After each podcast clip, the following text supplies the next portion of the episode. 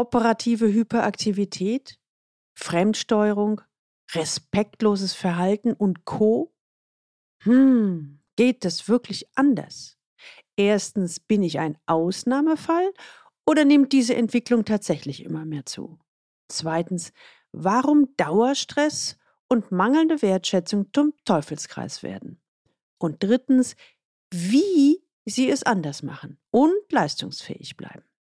Aus dieser Folge werden Sie acht konkrete pragmatische Tipps mitnehmen, wie Sie trotz operativer Hyperaktivität Ruhe bewahren und Ihrem Selbstmanagement einen ordentlichen Schub geben. Willkommen zu meinem Podcast Leben an der Spitze für erfolgreiche Geschäftsführer und die, die es werden wollen. Ich bin Gudrun Happig und finde für Ihre individuellen Herausforderungen an der Führungsspitze Lösungen, die ganz allein für Sie gemacht sind und wirken. Leben an der Spitze, damit Ihre Visionen Wirklichkeit werden.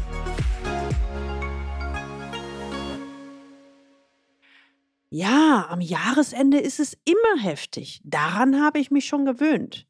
Aber aktuell habe ich den Eindruck, dass es mit der operativen Hyperaktivität immer schlimmer wird. Sie frisst sich von oben nach unten durch alle Unternehmensbereiche. Ich weiß, das ist weder effektiv noch gesund. Und trotzdem habe ich den Eindruck, alle machen mit.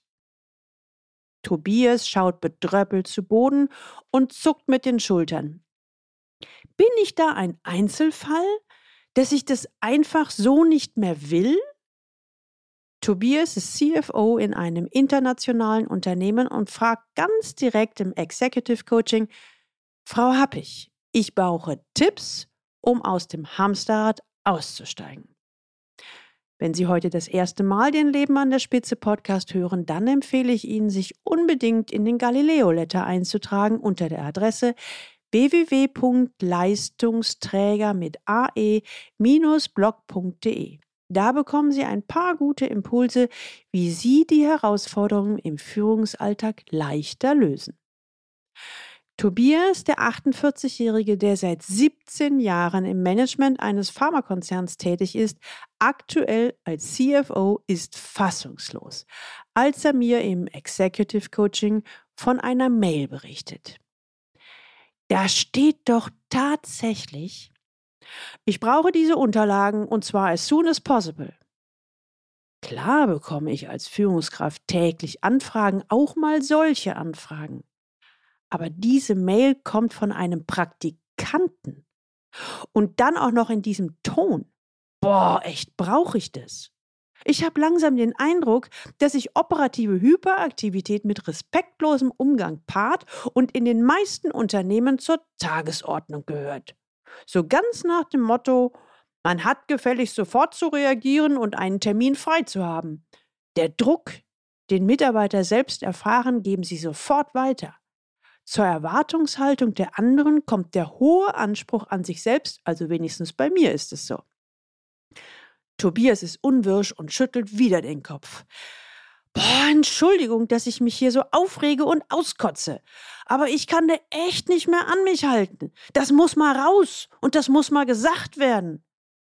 Wissen Sie, Frau Happig, es ist doch so. Auf Probleme folgt also ein hektisches Durcheinander und statt überlegtem und lösungsorientiertem Handeln. Es kann ja sein, dass es für manche befriedigend ist, wie ein Hurricane zu agieren. Ich habe den Eindruck, dass solche Manager und Mitarbeiter mit ihrer Betriebsamkeit doch oft von strategischen Mängeln ablenken. Nach einer kleinen Pause fügt der Ärgerliche hinzu, besser oder effektiver macht sie uns jedenfalls nicht. Im Gegenteil. Denn eigentlich ist es doch so. Stattdessen passieren immer mehr Fehler. In der Folge leiden immer mehr Menschen, ja natürlich auch unter dem Dauerdruck und der fehlenden Wertschätzung. Tja, und jetzt zählen wir mal eins und eins zusammen. Diese Kultur hat, wen wundert's, auch schon die Praktikanten infiziert. Das kann doch alles nicht wahr sein. Tobias schaut mich erwartungsvoll an.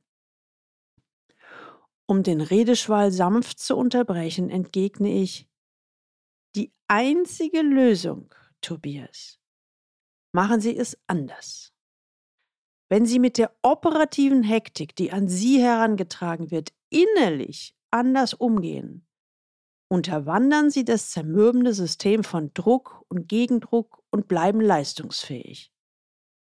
Tobias ist aufmerksam und schaut mich mit klarem Blick an, als er mich direkt fragt, gute Idee. Und wie mache ich das jetzt? Also so ganz konkret? ich brauche jetzt quasi eine Gebrauchsanleitung oder einen Fahrplan, wie das funktioniert, also wie das bei mir funktioniert. Ich brauche jetzt von Ihnen die besten Tipps, damit der Ausstieg aus der operativen Hektik gelingt. Na dann legen wir mal los. Ich formuliere jetzt hier mal, was ich auch Tobias gesagt habe und bin jetzt schon gespannt, was Sie, lieber Hörer, davon halten. Es sind meine acht Tipps, wie Sie trotz operativer Hektik mehr Ruhe bewahren. Tipp Nummer eins: Aktivieren Sie den Parasympathikus, den sogenannten Ruhenerv. Aktivieren Sie in Drucksituationen den Teil Ihres vegetativen Nervensystems, der auf Ruhe gepolt ist. Stehen Sie mit beiden Füßen einige Minuten fest auf dem Fußboden. Spüren Sie den Kontakt mit dem Boden. Atmen Sie dabei tief ein und aus. Sie werden merken, Sie kommen zur Ruhe und können so Druck und Ärger anders bewerten. Tipp Nummer zwei. Nicht mit Gegendruck reagieren. Nehmen Sie Tempo raus, wenn Sie sich unter Druck gesetzt fühlen und reagieren Sie nicht sofort. Sonst werden sie nämlich Teil des Spiels. Agieren Sie stattdessen nach Ihren eigenen Regeln. Bleiben Sie stets höflich dabei. Zum Beispiel so. Ich würde sehr gerne, doch meine Zeitkapazitäten lassen es jetzt im Moment nicht zu. Schlagen Sie dann einen konkreten Termin vor. Tipp Nummer drei: Einen Standpunkt entwickeln und dazu stehen. In schwierigeren Situationen sollten Sie sich Zeit zur Reflexion nehmen. Was will ich eigentlich wirklich? Was könnte das für Konsequenzen haben? Bin ich bereit, diesen Preis im Ernstfall zu zahlen? Formulieren Sie Ihren Standpunkt freundlich, aber klar und vor allen Dingen konsequent. Tipp Nummer 4. Nutzen Sie das Tetralemma. In schwierigen Situationen gibt es mehr als Ja oder Nein. Es gibt das Tetralemma, sprich vier Wege, die da wären Ja, Nein, sowohl als auch und weder noch. Suchen Sie die zwei anderen Varianten. Das macht den Kopf wieder frei oder zumindest freier und hilft aus dem Sumpf raus. Tipp Nummer 5. Packt die Verantwortung dorthin, wo sie hingehört. Jemand will etwas von Ihnen oder drängt Sie. Machen Sie sich klar, nicht Sie haben das Problem, sondern der andere. Tipp Nummer 6. Botenjunge oder auf Augenhöhe. Wenn jemand Sie wie einen Botenjungen behandelt, treten Sie sofort auf die Bremse. Achten Sie in der Kommunikation stets auf Augenhöhe. Tipp Nummer 7. Auf Ausgleich achten. Agieren Sie nicht einseitig nach den eigenen Ansprüchen, sondern mit Respekt für die Bedürfnisse des Gegenübers. Geben und Nehmen sollten im Gleichgewicht stehen. Tipp Nummer 8. Den anderen zum Handeln bringen. Wenn jemand starken Druck ausübt, beauftragen Sie ihn mit einer Aufgabe, die er erledigen muss, bevor Sie aktiv werden. Oft kommt dann gar nichts mehr. Oder die Anfrage wird sehr viel qualifizierter. Tobias hat aufmerksam zugehört und kräftig mitgeschrieben. In den nächsten Terminen sprechen wir über andere Führungsherausforderungen. Doch nach ein paar Monaten gehen wir noch einmal in die Reflexion. Was haben diese acht Tipps Tobias konkret gebracht? Mit dieser as relaxed as possible Strategie hat Tobias, der CFO, innerhalb weniger Monate deutlich bessere, respektvollere Arbeitsbeziehungen entwickelt und die starke Überforderung hinter sich gelassen. Andere Kollegen folgen bereits seinem Beispiel. Ja, und was den sehr engagierten Praktikant angeht, der ist übrigens auf Tobias Empfehlung hin im Unternehmen übernommen worden. Tobias hatte persönlich mit ihm gesprochen und es wurde deutlich, dass der Praktikant in seiner E-Mail schließlich nur das imitiert hatte, was ihm vorgelebt wurde. Wer will ihm daraus einen Vorwurf machen? Hm, Tobias auf jeden Fall nicht. Und jetzt möchte ich die Brücke zu Ihnen bauen. Es geht hier um das Thema trotz operativer Hektik mehr Ruhe finden und letztlich ein besseres Selbstmanagement erreichen. Sie haben jetzt meine acht Tipps genau für dieses Thema erfahren und erhalten und ich bin total gespannt. Lassen Sie mich doch bitte mal an Ihren Erfahrungen teilhaben. Wie sind Sie damit umgegangen? Oder auch andersherum, wenn Sie den einen oder anderen der oben genannten Tipps ausprobieren, welche Erfahrungen haben Sie gemacht?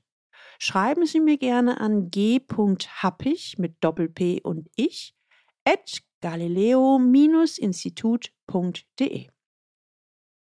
Sie möchten endlich wieder Herr oder Frau Ihres Führungsalltags werden, wissen aber nicht so recht, wie Sie das in Ihrer konkreten Situation anstellen sollen. Dann kontaktieren Sie mich und wir erarbeiten gemeinsam eine Strategie. Schreiben Sie mir einfach eine Mail an g.happig mit Doppel-P und ich wie du at galileo-institut.de. Die Links finden Sie auch in den Show Notes und die finden Sie unter dem Link www.leistungsträger mit ae-blog.de slash podcast und hier dann die Folge 103.